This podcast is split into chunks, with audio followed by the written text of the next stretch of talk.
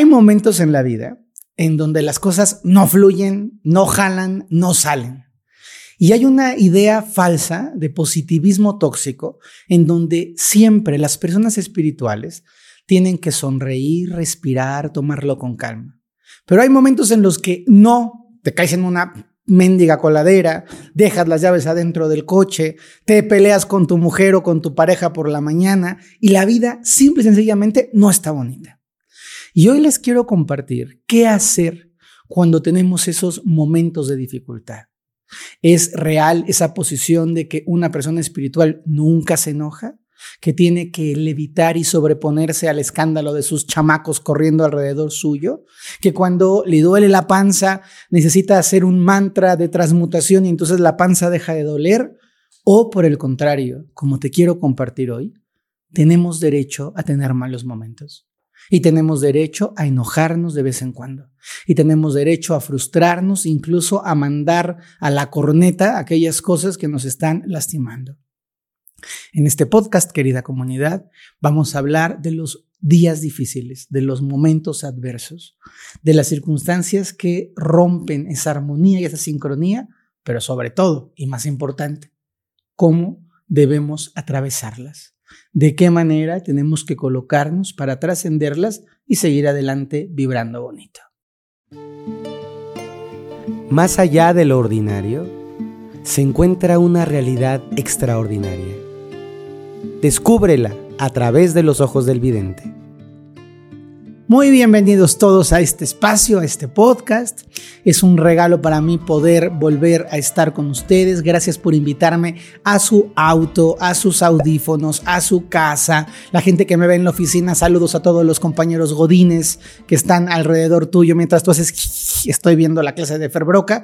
Me da mucho gusto poder tener esta apertura suya y poder llegar hasta ahí, hasta donde ustedes nos comparten y nos abren el espacio. Pues como les estaba contando en la introducción, vamos a hablar hoy de los momentos difíciles. De hecho, para más claridad, hoy que estamos grabando este podcast, yo vengo de un momento difícil. No estoy hablando de las tragedias, hay que separar momentos difíciles, chin, algo no me salió o muchas cosas no me salieron bien. Y estoy platicando acá con el equipo, con, con, este, con la gente que está aquí cerquita de mí para no dar nombres por si no quieren volverse famosos. Y es, ay, yo también me pasó esto, me pasó lo otro. Y qué padre el que podamos desde la humanidad entender y comprender cuál es la mirada espiritual. Quiero empezar con dos cosas que son importantes. Primero, con un concepto falso. Yo hablo mucho de la espiritualidad de panfletito. ¿A qué me refiero? Con estos, este, en estas ideas de simples, sencillas, de siete pasos para alcanzar tus sueños, dos días para mejorar tu vida, tres alimentos que van a cambiar tu, esta, esta forma, estas formas triviales, sin fundamento, que nos llevan a pensar que la espiritualidad tiene que ser un clic y entonces ya todo va a estar bien en la vida. No por eso puedo dejar de reconocer que hay gente que hace estudios muy profundos, que tiene procesos y que lo simplifica. Es decir, sí creo que hay siete hábitos para la gente altamente efectiva que funcionan, pero es parte de un proceso de estudio. Sí creo que existen mañanas milagrosas. Sí creo que cinco minutos pueden llevarte a una posición diferente, pero estamos hablando de un bagaje que termina simplificando y sintetizando para poder darnos pautas de ir adelante y lo panfletito es nada más porque yo pienso, cuenta 25-25 y toda tu vida va a cambiar, o prémete la vela roja del amor y mañana va a llegar Angelina Jolie a pedirte matrimonio. Ustedes me entienden de lo que estoy hablando, ¿verdad? Entonces, en estas visiones de espiritualidad de panfletito existe algo a lo que yo le denomino la, el positivismo tóxico. ¿Qué es el positivismo tóxico? Esta falsa, resalto, falsa idea de que ser espiritual es siempre ser positivo. Y entonces es como, oh, pequeña vida maravillosa, soy tan feliz de este día rosado y te pasas y chocas, ¿no? Y entonces, oh, bendigo al Señor que me acaba de chocar y mi golpe porque es una señal de los angelitos y el seguro no llega y no te pagan el choque y, oh, agradezco tanto que no me paguen porque es parte de mi proceso de aprendizaje. Ni mangos, no, eso no es sano, no es real y no es humano y tampoco es espiritual porque la espiritualidad es la vida. Y nosotros somos espirituales primero porque somos humanos y estamos en evolución. Si tú te sientes un ángel inmaculado, un espíritu pleiadiano de la sexta dimensión que ha venido aquí a encarnar para hacerle el favor a los demás, tienes un poema mayor. Aquí estamos todos en un camino de ascensión y como estamos en este camino de ascensión, algunos unos pasitos delante, otros unos pasitos detrás, tenemos que seguir aprendiendo y tenemos que seguir experimentando lo humano. Y dentro de la experiencia de lo humano está la frustración, el enojo, la rabia, la envidia, la ira, este, el, el, berrinche, el ego susurrante, las ganas de destruir al mundo una vez cada cinco semanas. Esto es parte de ser humanos y esto es parte de ser espiritual. Y no es que lo esté diciendo yo, Ferbroca, y yo me siento en el quinto cielo, yo no me siento en el quinto cielo, me enojo, hoy estoy no de malas porque ya frente a la cámara y sabiendo que voy a trabajar me pongo de buenas, pero hace 25 minutos estaba sacando humo por las orejas. ¿Por qué? Eso no se los voy a platicar, no sean chismosos. Ustedes a lo que les truje chencha, lo que les importa en la vida, que es aprender. Tampoco es algo tan grave, si no, no estaría riéndome aquí. Por eso es importante entender que ese positivismo tóxico no es que no seamos optimistas, no es que no pongamos la atención en lo que queremos, no es que aprendamos a centrarnos en lo constructivo no. El positivismo tóxico es la evasión de lo que estamos viviendo. Es el decir, se me acaba de morir mi perro al que quiero muchísimo, pero yo voy a hacer tres respiraciones, lo voy a mandar a luz y no voy a derramar una lágrima. No, señores, a veces hay que llorar. Y a veces da coraje. Y a veces la vida nos plantea circunstancias que nos ponen a prueba. Y cuando nos pone a prueba la vida es correcto, válido, lícito de cuando en cuando echarnos un round con el universo y decirle al universo, no estoy de acuerdo con lo que estoy viviendo y estoy enojado. Y por eso y por ese enojo, hoy no quiero simplemente sonreír. Hoy quiero tomarme mi momento para decir, a ver, estoy frustrado y quiero sentir esa frustración. Y este positivismo tóxico, una, primero, es evasión, evasión de lo que estamos viviendo, y segundo, es negación. Y esta negación es peligrosísima. A mí, las personas que son como, como esta idea arquetipal falsa, esta proyección de soy un ser espiritual, hablo despacio, me muevo con suavidad y tengo los ojos cerrados porque estoy en contacto con mi ser superior. Me parece bastante maminflas, por decirlo menos, porque entiendo la espiritualidad, comprendo que hay un estado de paz interior, pero eso no nos lleva a negar que somos humanos. Eso no nos lleva a negar que tenemos sentimientos, que tenemos emociones con las que a veces no sabemos lidiar, que tenemos el legítimo derecho de mandar a freír en espárragos aquellas cosas que nos molestan de vez en cuando y que también, eso no lo excluye, tenemos que aprender a lidiar con las emociones, que tenemos que aprender a atravesar las circunstancias adversas, que tenemos que comprender qué es lo que estas personas que nos remueven el estómago nos tienen que enseñar. Pero la gran diferencia está que en la negación yo estoy cortando y olvidando que soy primero un ser humano y luego un yogi, practicante de Reiki, guadalupano, cristiano, sufi, adventista, bautista del séptimo día. Porque si negamos lo humano, no estamos entendiendo de qué se trata la vida.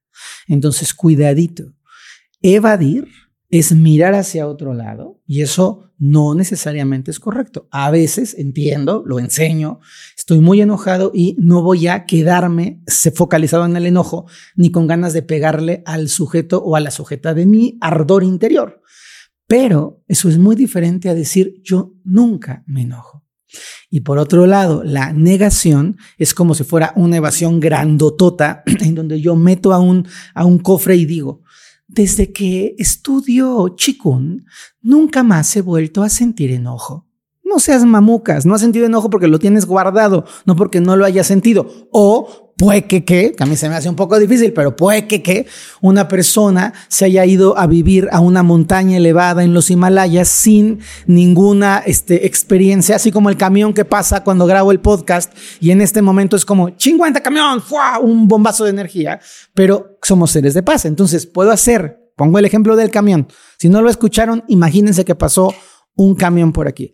Porque hay donde ustedes creen que yo vivo en los, en los castillos de la Loire, que tengo este tipo totalmente de un lord francés. En mi casa pasan camiones de volteo, camiones de basura y todas las cosas lindas y particulares de nuestro mundo. Entonces, si yo pasa el camión, ejemplo uno, evasión. no escuchemos al camión. No lo escucho, no lo escucho porque estoy escuchando mi respiración. Negación. En este espacio nunca hay ningún ruido porque estamos en contacto con la luz de la inmortalidad, ¿no? Y ejemplo tres, pasa el camión, me molesta el camión, pero yo decido enfocarme en lo que estoy haciendo. Paso cuatro, sano. Escucho que viene el camión, integro al camión, lo dejo como parte de la experiencia y continúo. ¿Qué es lo importante para nosotros? El que aprendamos a lidiar con los momentos difíciles. El que aprendamos a decir, híjole, esta mañanita está poniéndome a desafío. Híjole, llevo una semanita en el trabajo teniendo choques con mi jefe que me están sacando de control. Híjole, tengo un pequeño pedacito, un pimpolluelo que la vida me dio, que es un cabezón tremendo, latoso y está insoportable a sus 12 años. Y que al hacerlo tengamos herramientas para poder lidiar con eso. Por cierto, acuérdense que tenemos ya muy pronto nuestro curso de Ser Mejor, que es un curso bien bonito, un proceso de 28 días en donde cada día vamos a ir aprendiendo a conocernos, a amarnos, a trascendernos y a transformarnos de una forma linda. Les dejamos aquí el link por si alguien se quiere inscribir. Entonces, no evasión, no negación, no espiritualidad eh, eh, falsa de panfletito y no positivismo tóxico. ¿Qué sí? Primero, reconocer, reconocer lo que estamos viviendo, reconocernos humanos, reconocernos sensibles, reconocernos heridos. Cuando yo tengo un momento difícil, en lugar de decir, no, no lo voy a, no lo voy a tener porque yo vibro muy alto, no, estoy teniendo esta plática y me está molestando esta plática. Acabo de recibir esta llamada que me está poniendo los nervios de punta. Este, me mandaron un, este requerimiento y tengo que pagar algo que me parece injusto. Pues esto lo tengo que aprender a integrar en mi vida y lo tengo que aprender a tomar como parte de la experiencia de la vida. Sí, señores, si ustedes acaban de escuchar pasar el camión, vivo en la México Puebla, ahí justo donde está toda la sala de transporte. No es cierto, no vivo en la México Puebla. Entonces, lo importante es que podamos aprender a lidiar desde el reconocimiento. Y les quiero compartir cuatro pasos que para mí son claves en el manejo y la transición de estas circunstancias adversas. Primero, y esto es importante tenerlo claro, ¿eh? estoy hablando de adversidad común, cotidiana, estoy hablando de circunstancias que pasan en la vida. Si alguien me dice, Fer, se murió mi pareja, ¿eso es una circunstancia adversa? No, eso es un duelo. Y eso tiene otro proceso.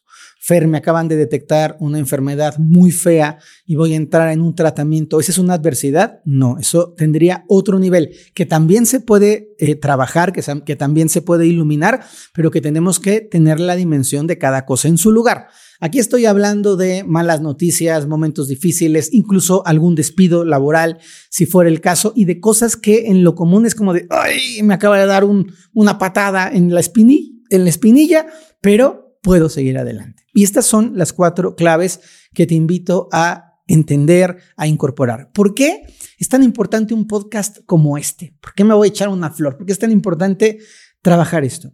Porque si nosotros no entendemos que esto es una circunstancia, si nosotros no comprendemos que esto pasa en la vida y te auguro pasará, seguirá pasando en la vida, nosotros cada vez que nos encontremos frente a la circunstancia, nos vamos a frustrar, nos vamos a enojar, nos vamos a pelear, este, vamos a pasarla muy mal y vamos a prolongar la bronca. Pero cuando yo tengo las herramientas para poder emplearme a fondo en esta circunstancia, puedo salir mucho más rápido de ahí. Y antes de darles estas cuatro claves, solo les quiero mencionar algo bien importante.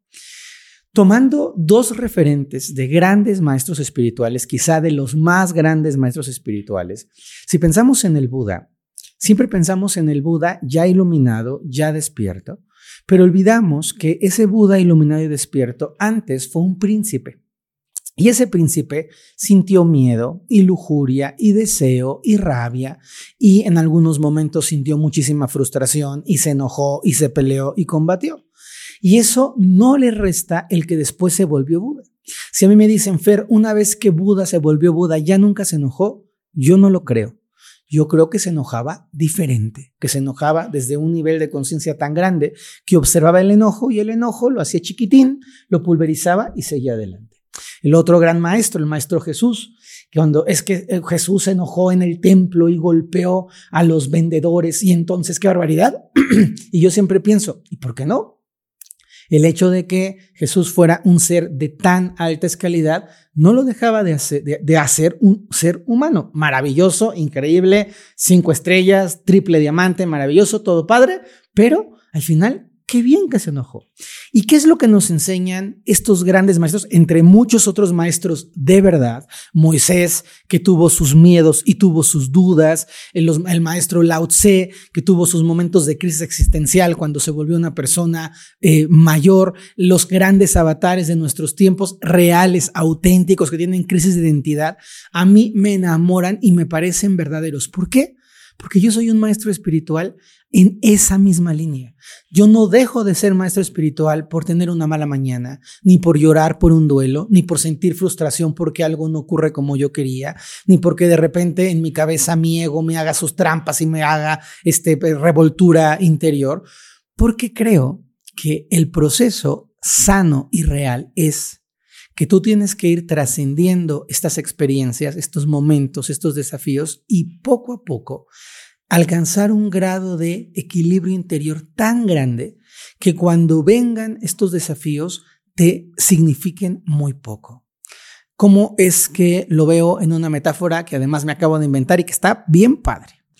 Imagínate que tú estás navegando el mar. Vamos a poner un mar, un mar tranquilo, no el, no el Atlántico Norte, un mar tranquilo. Entonces tú te subes en el mar en un kayak. El kayak, estos barquitos de una sola persona. Las olas del mar en el kayak pues van a mover muchísimo el kayak porque es un barco pequeño, es una embarcación chiquita, no tiene mucha estabilidad. Esas olas suben un poquito de nivel y te van a ir removiendo el kayak. Si tú nunca te has trepado un kayak, lo más posible es que estas olas te volteen, te tiren, te mojen, te asustes porque no tienes práctica. Pero si tú eres una persona bien entrenada, has hecho tus entrenamientos de kayak, le sabes dar bien al kayak, estas olas van a representar una dificultad, pero tú vas a mantenerte a flote, les vas a aprender a dar la vuelta, vas a poder navegar con ellas. Si tú eres un profesional del kayak, yo creo que te puedes estar tomando un café con leche arriba del kayak y las olas no te lo van a tirar por cómo tú sabes emplear el kayak. Los maestros espirituales no solamente son estos grandes maestros espirituales de los que estoy hablando, no solamente son muy buenos este, eh, eh, conductores de kayak, no, solamente son buenos tripulantes de kayak, sino que en lugar de kayak van construyendo un barco. Y si tú a un barco grande, un transatlántico, un barco enorme, un portaaviones, lo metes en esas olas que al kayak lo voltean, el portaaviones ni las va a sentir. El trabajo que cada alma tiene es ir haciendo primero una maestría en el manejo de su embarcación, en el manejo de su propio control interior, en el manejo de su disciplina, en el manejo de su coherencia, en el manejo de su presencia, de su persona, y luego ir ampliando el barco. Y cuando me preguntan Buda, yo creo que Buda tenía un portaaviones en el lago de Chapultepec, entonces, los, soplidos de las olitas que a otra persona le podrían representar un caos, a Buda no le significaban mayor cosa. Pero no porque no le significaran mayor cosa en relación a su grandeza espiritual, significa que no tuviera momentos en donde algo le diera un retortijón. Y esto pasa en nuestra vida. Nuestra aspiración tiene que ser primero aprender a manejar nuestro kayak y luego ir ampliando nuestra capacidad interior para tener un barco suficientemente fuerte que los movimientos del agua no nos remuevan y nos limiten tanto. Ahora sí, vámonos a las cuatro claves. Primero, tienes que reconocer estas circunstancias. Es decir, si tú cuando reconoces que estás enojado es cuando ya le gritaste a alguien, tiraste dos trancazos, demasiado tarde, compañero tienes que tener esta capacidad de decir, me estoy enojando. Estoy llegando a ese punto máximo de encamionamiento superior en donde estoy a punto de tirar el primer este, mensaje ponzoñoso si tú aprendes a reconocerte ahí, ahí justo, un momentito antes de herir, un momentito antes de decidir, si tú de pronto estás escuchando tu ego rumiante y te está diciendo, no lo mereces, vas a fracasar, eres una vergüenza, y tú te das cuenta de, ah, mira, el ego está aquí saboteándome, me está metiendo el pie, y yo soy consciente de esto, tengo la posibilidad de aspectarlo, de dirigirlo. Entonces tienes que reconocer cuando estás en, dentro de esa revolución, no cuando ya pasó, sino cuando estoy, estoy entrando en rabia, estoy entrando en enojo, estoy entrando en desesperación, estoy entrando en frustración, estoy entrando en este estrés que me revuelve, me sacude, me arrastra y me trapea. Reconocerlo significa que tú tienes un puntito, así un puntito de control. Porque entonces ya estoy llegando a mi punto máximo y si sigues dándome lata, te voy a escupir en un ojo. Eso es fundamental para ti, reconocer. Segundo, fundamental, básico, necesario e indispensable. ¿Qué herramientas tienes para lidiar con esa experiencia? ¿Cuáles son las herramientas? Bueno, hay gente que sale a correr, y que cuando corre descarga su enojo. Hay personas que se meten al baño y lloran en el baño, entonces el entrar en el baño a llorar es tu herramienta. Hay personas que su única herramienta es ofender, que eso sería una herramienta bastante nociva, entonces yo ofendo, entonces si me meto al coche y grito solito, pues no creo que le haga mayor daño a nadie. Hay personas cuya herramienta puede ser respirar, entonces ya estoy muy enojado, vamos a hacer una pausa, déjame salir de esta conversación, necesito respirar. Hay personas que saben hacer ejercicios de movimiento corporal en donde cargo, o sea, pongo mis manos y hago ¡ah! y lo saco.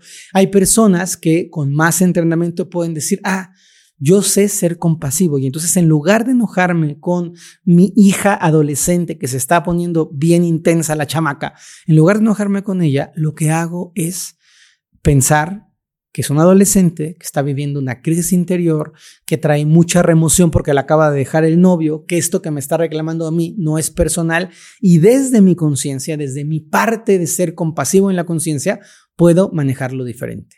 ¿Cuál es la parte más rica de todo eso que te estoy contando? Pues que cuantas más herramientas tienes, más opciones tienes para poder mantener tu kayak a flote. Si tú tienes la herramienta de la respiración, tienes la herramienta del mandarle luz, tienes la herramienta de la compasión, tienes la herramienta de llorar en el baño, tienes la herramienta de tener un grupo, que esto me encanta, me lo enseñaron unas amigas que son maravillosas, tienen el grupo del SOS. Cuando se mandan SOS es voy a despotricar contra mi jefe, mi esposo, mi mamá, este, o, la, Federación Internacional de Kickboxing. Entonces agarran y es pra, pra, pra, pra, pra. Buenísimo, qué padre que tengas un grupo, un chat, una persona donde puedas despotricar y te liberes de esas energías. Entonces, es necesario tener herramientas. El tercer punto, y esto es un mantra interior. Este mantra dice, esto pasará. ¿Por qué es tan importante este mantra? Porque cuando estamos enojados, cuando estamos frustrados, cuando estamos que nos lleva la canción, sentimos que es algo infinito y que entonces voy a hervir y me voy a morir quemado por dentro y no le exageres. No. Esta emoción, esta experiencia va a pasar. Y entonces, en dos días que hagas el trámite, ya lo vas a soltar. La mañana siguiente que amanezcas más tranquila, le vas a volver, da, le vas a volver a dar un beso a tu coconósle que tienes al lado y entonces ya van a ser felices para siempre otra vez. Y lo importante es que cuando yo estoy ahí, tenga muy claro que esto es un momento, que esto es un periodo, que esta es una etapa y que esta etapa va a pasar. Y que cuando esta etapa pase, yo voy a seguir siendo una persona plena, dichosa y bien feliz y no tengo que vivir secuestrado o atrapado a esa historia. Entender la temporalidad y repetírmelo. Estoy enojado por ahora. Estoy triste en este momento.